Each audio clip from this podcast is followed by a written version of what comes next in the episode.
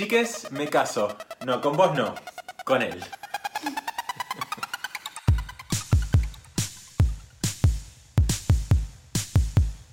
Hola a todas, a todos y a todes. Bienvenidos a un capítulo más de Estación Nerdolandia.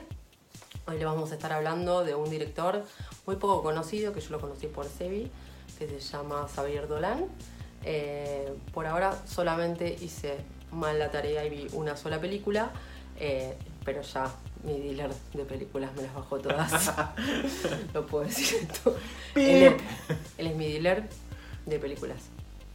Eh, bueno, y me las bajó todas y la verdad que la que vi me, me partió la cabeza. Pero bueno, le voy a dar paso a, a Sebi para que, para que nos cuente que, que lo estoy investigando bastante.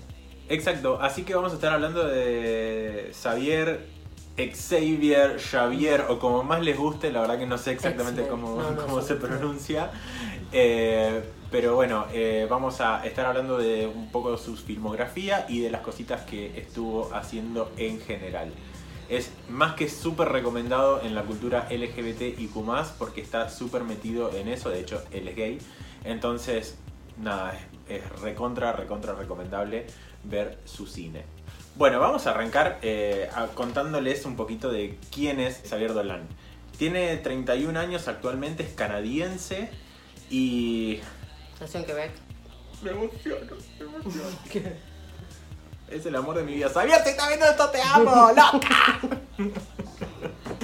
Sí, doy fe que lo ama, porque me hizo hacer ver una película a mí que no tenía ni... O sea, la realidad vamos a contarle cómo fue la primera vez que lo, lo conocimos a Xavier, fue cuando me asustó toda la película de It, capítulo 2. Exactamente. Seguramente, eh, si no lo escucharon, vayan ya a escucharlo, que lo tienen en YouTube y en Spotify, nuestro capítulo sobre las 10 películas de 2019. Ahí lo nombramos a Xavier, no porque haya eh, dirigido una película, sino porque fue parte de It capítulo 2 en, en una de las escenas más terribles de la película. Sí. Pero bueno, después de haber sido tan fanático de Andy Muschietti y del trabajo que hizo con It con la primera, eh, él mismo se, se ofreció para ser partícipe en la segunda parte y bueno, eh, nada, Andy se copó y lo llamó y dijo, bueno, vení y después, nada, ahí después me pasó el teléfono a mí y empezamos a charlar. Y qué sé No, y yo. ahí Sebi lo que hizo fue decirme, de, comentarme de este director, porque nos parecía como que al, al apa- al aparecer Stephen King y aparecían como gente, como que había varios homenajes a, a directores o a gente del espectáculo. Eh, bueno, ¿quién era Xavier Dolan? Que yo no tenía ni puta idea. Y de hecho venimos escuchando y viendo gente que habla de cine y la verdad que el pibe no era muy conocido Exacto. y la verdad que nos sorprende el trabajo y ahora Sebi, que se encargó de hacer la tarea, no como yo, eh, lo va a contar mejor que yo. Bueno, eh, Xavier es actor, director, productor y guionista de, en la mayoría de sus películas, no en todas, pero en la mayoría hace todo eso.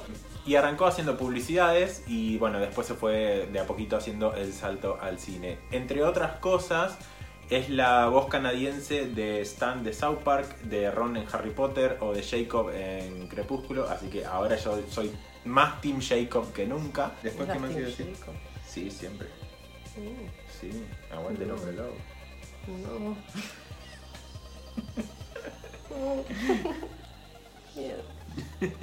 Y después, eh, dentro de otras cosas, llegó a Cannes con nada más y nada menos que con 20 años. La verdad que es súper joven, como ya dijimos, tiene 31 años recién hoy.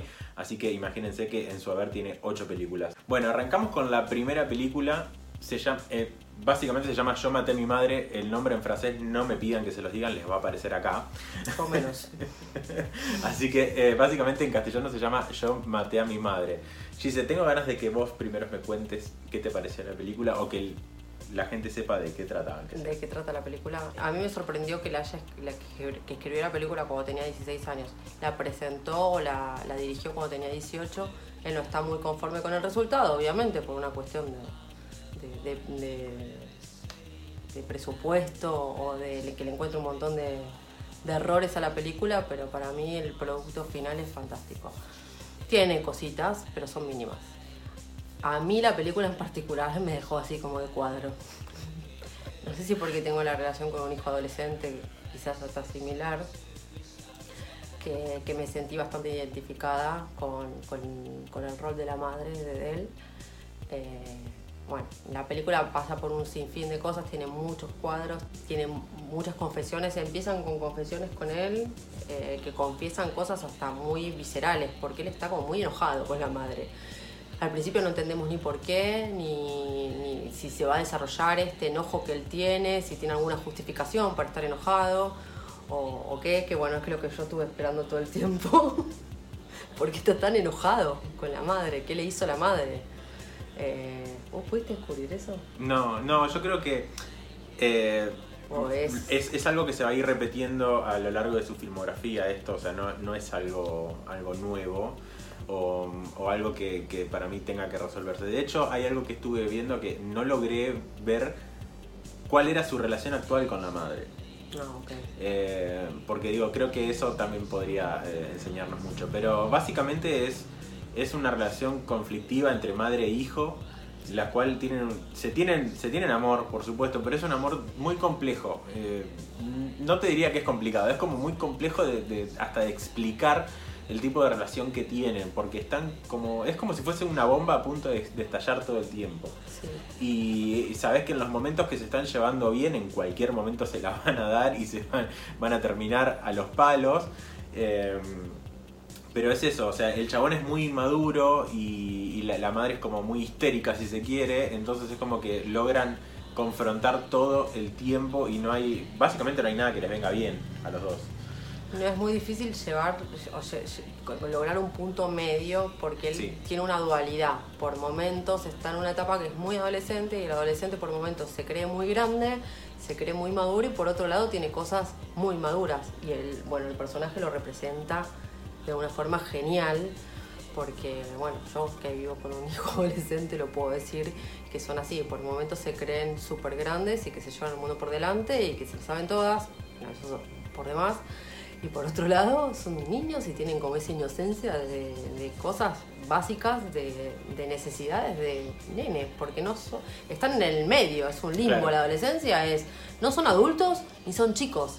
Entonces es por eso también entendí el enojo de él, que lo manifiesta justamente con su figura materna, que es lo que tiene ahí, que es el Puchi, la madre, pobrecita.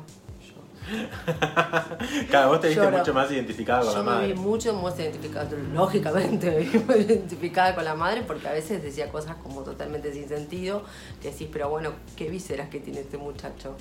Eh, y bueno, sus enojos y las reacciones que tenía por, o sea, las reacciones que tenía, terminaba teniendo la madre por sus enojos. A veces lo ignoraba y a veces, o sea, no, lo ignoraba y era peor, porque es muy difícil estar con un adolescente. Sí, es muy difícil, te digo que, que son en, en, este papel, es como que por momentos, bueno, se va a poder llegar a dar fe de un montón de cosas, que es la guerra de los Roses, pero con un hijo. Claro. Sí, exactamente. Bueno, y con esta película él llegó a Cannes con, bueno, como les decía, con 20 años y tuvo una ovación del público de 8 minutos en su ópera prima. La verdad que en ese sentido es como es admirable el, trabajo que tiene el, chabón. La peli tiene como tres tipos de, de, escenas en general. Están como las partes estas de, de confesiones, que es lo que le decía Gise, donde había como cosas muy viscerales. Después tiene muchas escenas que, que son más mezcladas con música, donde eh, se nota como muchas más relajadas. Y las escenas de conflicto, que son justamente las peleas con la madre, con el padre, o bueno, o lo que vaya surgiendo en el momento. Recién saqué la lengua como reptiliano. reptiliano, señora. Bueno, algo muy importante a destacar es la actuación de Andor Val, que es la, la madre, y la verdad que, perdón, no sé si lo dijimos, pero Xavier interpreta al, adolescente, creo que nunca lo terminamos de, decir.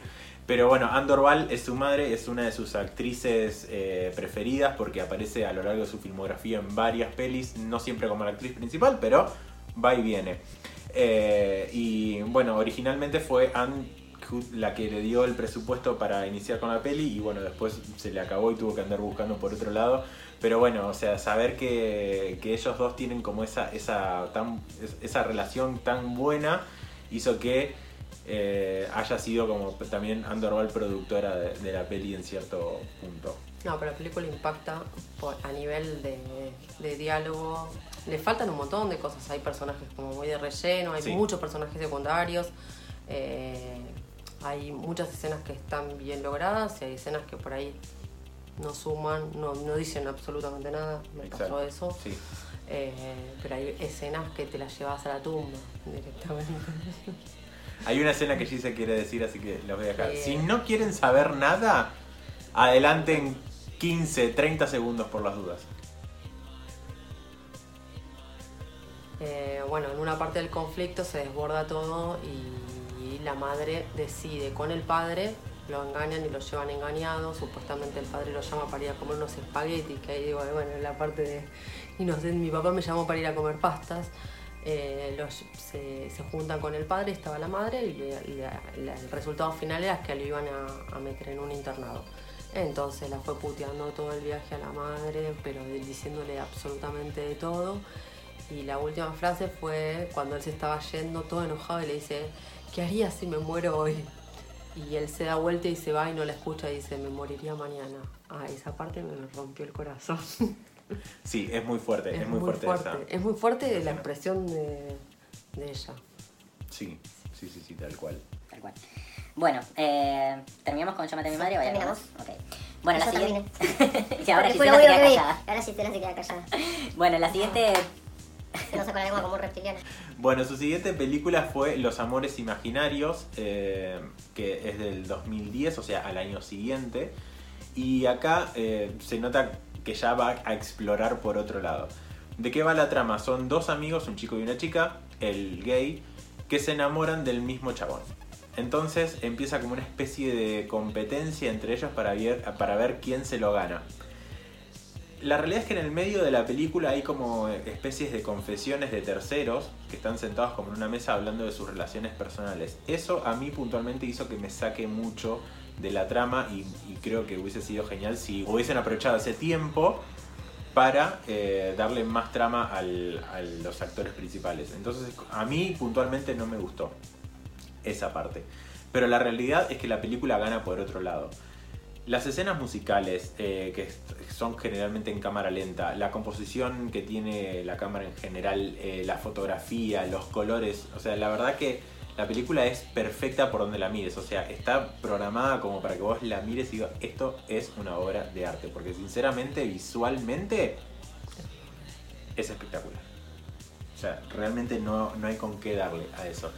Eh, y bueno, después la realidad es que vas viendo cómo cada, cada uno de ellos, de, los amigos, va sacando lo peor de cada uno.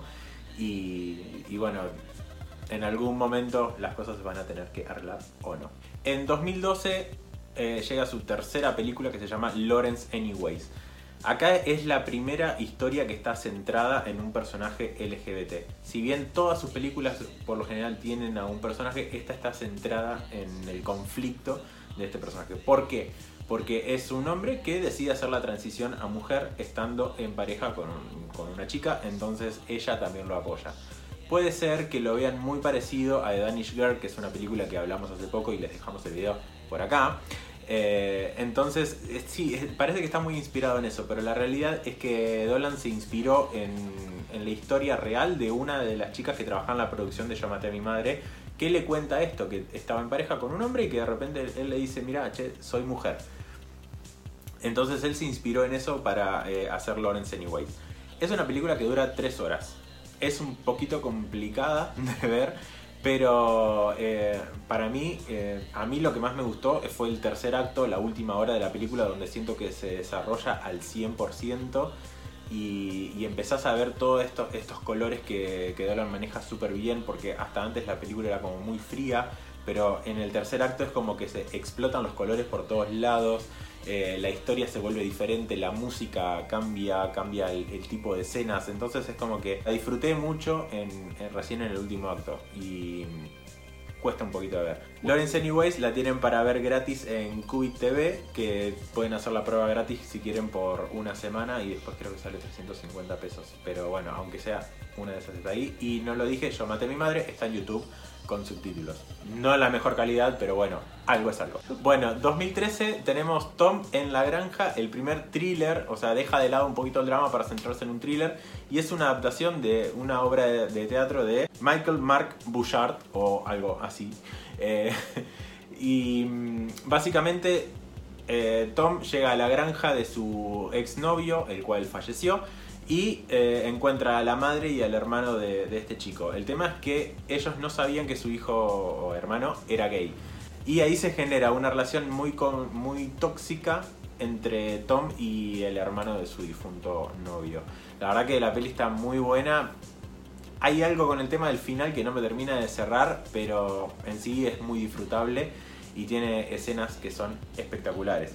Es una peli muy violenta en cierto punto, o sea, no, no porque vayan a ver mucha sangre, pero sino porque las escenas generan mucha violencia en sí, más que nada psicológica.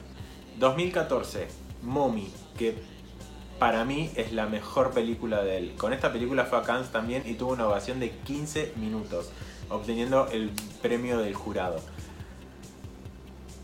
Para mí es espectacular. Eh, es como si fuese Yo maté a mi madre, pero elevada a la décima potencia. Tengo miedo. Andor Val Sí. vuelve acá al papel protagónico de la madre. Eh, sí, totalmente, totalmente. Pero acá es como mucho más, es una madre mucho más jovial, mucho más relajada que la que vimos en Yo maté a mi madre. Pero los conflictos son otros. Eh, tiene un hijo que tiene un trastorno por falta de atención e hiperactividad. Eh, y además, todo esto está en un futuro distópico donde el gobierno permitía a la gente poder eh, internar a sus hijos en establecimientos cuando eran muy conflictivos. Entonces, en algún momento de la película esto va a surgir. La película está grabada en, una, en forma de cuadrado, o sea, uno por uno. Así que no se asusten si la van a ver y decir, dicen, me faltan un tercio de película. No, está hecho así a propósito, tiene una razón de ser porque en algún momento las escenas se van a expandir y van a entender por qué. Bueno, en 2016, Solo el fin del mundo, eh, también es una adaptación de una obra de teatro y la verdad que acá se siente muchísimo eso porque las escenas son muy largas, hay mucha conversación. Esta también fue a Cannes y ganó el gran premio del jurado. Lo que voy a rescatar de la, de la peli es eh, la fotografía que tienen porque sinceramente es espectacular. Eh, las, las escenas y la paleta de colores que manejan es una locura. Básicamente es un chico que está 14 años fuera de su pueblo natal y vuelve eh, para decirle a su familia que eh, se está muriendo. Algunos lo reciben bien, otros lo reciben mal. le- está como una especie de conflicto con su cuñada, el cual él no conocía. Conflicto no, una especie de una relación muy particular que genera con ella. Y acá el, el elenco es todo. Gaspar Uliel, que lo pueden eh, reconocer de Hannibal el origen, creo que se llamaba así la, la película en castellano. Lía Seydoux, creo que se pronuncia, que trabajó en Misión Imposible y en 007. Marion Cotillard, que eh, la pueden recordar de Dark Knight, por ejemplo, Contagio, que es una película que hablamos y dejamos por acá. Y está Vincent Cassel, que está en Westworld y eh, donde más lo vemos, y en Irreversible, por ejemplo, entre otras cosas. Una cosa muy rescatable de la peli es todas las escenas de flashbacks. Aprovechenlas y disfrútenlas porque son espectaculares. Eh, creo que es lo que más me gustó a mí de la peli y donde más explota la fotografía y la paleta de colores es en esas escenas. Después está, ahí van a notar que todo el tiempo están cagados de calor. Yo no sé cómo, cómo hicieron, si realmente lo filmaron con, Con calor. eh, con calor o qué, pero lo sufría. Realmente esa eh, logró que, que, que entra la película al punto de decir, che, eh, sí, eh, sentía calor yo mismo. Era muy loco eso. Bueno, a mí me pasó con la serie Chernobyl. Por un momento que me quise morir. Dice, Drama on. "Tra- no, no, en serio. Dije, no, no sé por qué no. no. Yo, yo acá quiero la eutanasia. No, tuve claustrofobia. Literal. Bueno, 2018. Llegamos a la película del conflicto. ¿Por qué? En 2018 Dolan hace The Death and Life of John F. Donovan. Que creo que en español la tradujeron como Vida y Muerte de John F. Donovan o algo por el estilo. El elenco, chicos. Acá está Kit Harrington en el papel principal, Natalie Portman, eh, Susan Sarandon, Katie Bates y quiero que, me, que nos digan si alguno de ustedes realmente recuerda haber visto una promoción o algo de esta película. La verdad que es sumamente raro que una película que haya sido estrenada hace dos años y con ese tremendo elenco no haya llegado. Y ahora vamos a debatir un poquito por qué. La película básicamente se centra en un chico de 11 años que tiene una relación a través de cartas con su actor favorito en un- de una serie. El actor está interpretado por eh, Kit Harrington. Está muy inspirado en la historia real de Dolan, que él le escribía cartas a Leonardo DiCaprio. Y es algo que también nombran en, mencionan en en Yo maté a mi madre. Exactamente. En algún momento esto se descubre y eh, eh, bueno, cambia todo para los protagonistas. Es la primera película que es no tan personal como el resto, sino que se nota como algo mucho más hollywoodense. ¿Por qué? Porque es la primera película que está pensada para que Dolan entre en el mercado de Hollywood. Y la realidad es que eso no terminó sucediendo. Eh, sospechamos que es mucho por el tema de la distribución. Porque la película originalmente duraba 4 horas y la verdad que para está la versión que, eh, que se encuentra es de casi 2 horas. Entonces claramente tuvo que recortar muchísimo. De hecho Jessica Chastain estaba en el, el elenco y su personaje fue realmente cortado. Y creo que hubiese sido difícil conseguir a alguien que te distribuya una película eh, con cuatro horas. Y seguramente fue eso el conflicto que hizo que la película no, no cuente con una distribución Cuatro adecuada. horas tenés que hacerte un trasplante de riñones. Más o menos. Mínimo en una sala de cine no tenés que ir sin riñones directamente. De hecho, es la única película de él que está hablada 100% en inglés y no transcurre en Canadá, sino que transcurre en Nueva York y en Londres. Dato. Otro dato es que él es canadiense, pero nació en Quebec. En Quebec el primer idioma eh, obligatorio es el francés. Por eso las películas son en francés. Exacto. Y con esto pasamos a 2019, donde encontramos su última película que se llama Matías y Maxime. Película de la cual yo me enamoré. Eh, él vuelve acá a, a ser protagonista, además de director.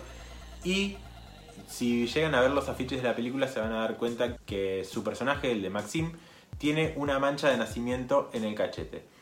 Esa mancha de nacimiento es la misma que vemos de la nena en It, a la cual él le regala el globo. O sea, es como una doble referencia que se hicieron entre ambos directores. Y la verdad que... Manzanita. Porque no me sale corazón. Me sale la manzanita de Macri. Te llevaré siempre en esta manzanita. Básicamente lo que se trata acá es, una relación entre un grupo de amigos. Hay uno de ellos que se está por ir a vivir fuera de Canadá. Y eh, en un fin de semana donde están todos compartiendo, tipo día de campo, qué sé yo, la hermana de uno de estos chicos le está haciendo un corto y necesita dos actores porque los dos principales se le bajaron. Matías y Maxine son los dos que finalmente van a hacer esta escena en la cual tienen que darse un beso. A partir de ahí su relación cambia. Podemos ver que Matías tiene una montaña de conflictos internos donde no sabe qué hacer y Maxime está con todos sus problemas externos. ¿Por qué? Porque al irse a vivir fuera de su país tiene que ver con quién deja a su madre, la cual tiene problemas eh, de alcohol si no me equivoco.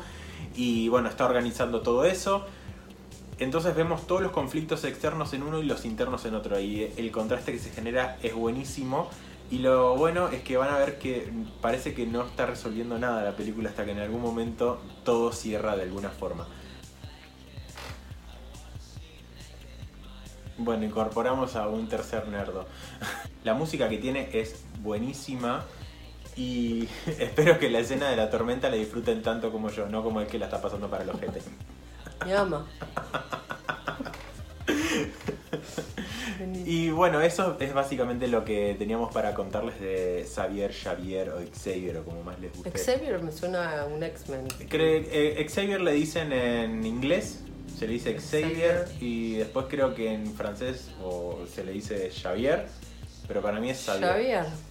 Xavier. Xavier. Un Xavier ahí. Eh, así que bueno, eso es prácticamente lo que teníamos. Eh, la verdad que la filmografía de él es 100% recomendable. Es un cine muy independiente. eh, tengan en cuenta que hay muchas veces que las películas van a parecer lentas. Pero, No, las películas francesas son lentas. Sí, pero en general la verdad que está buenísimo y si pueden ir viéndolas en este orden y van, van a ir notando la evolución que tiene él como director y sinceramente eso es algo espectacular. Algo que no les dije antes es que él generalmente siempre trabaja con André Turpin, que es el director de fotografía por excelencia y la verdad que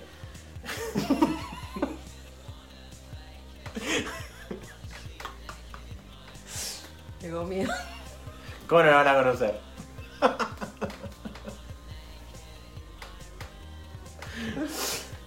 ya está ahora, viste. Ya no entendemos nada. Bueno, Giselita, ¿dónde ven y dónde escuchan este episodio? En YouTube y en Spotify como Estación Nordolandia. Perfecto. ¿Y las redes sociales? Van a aparecer Estación- por acá. Por No, ahí. lo- eh, no, estas las decimos al final. Ah, les decía. ¿Y las redes sociales? Y, Y las redes sociales, voy a perder el colectivo. y-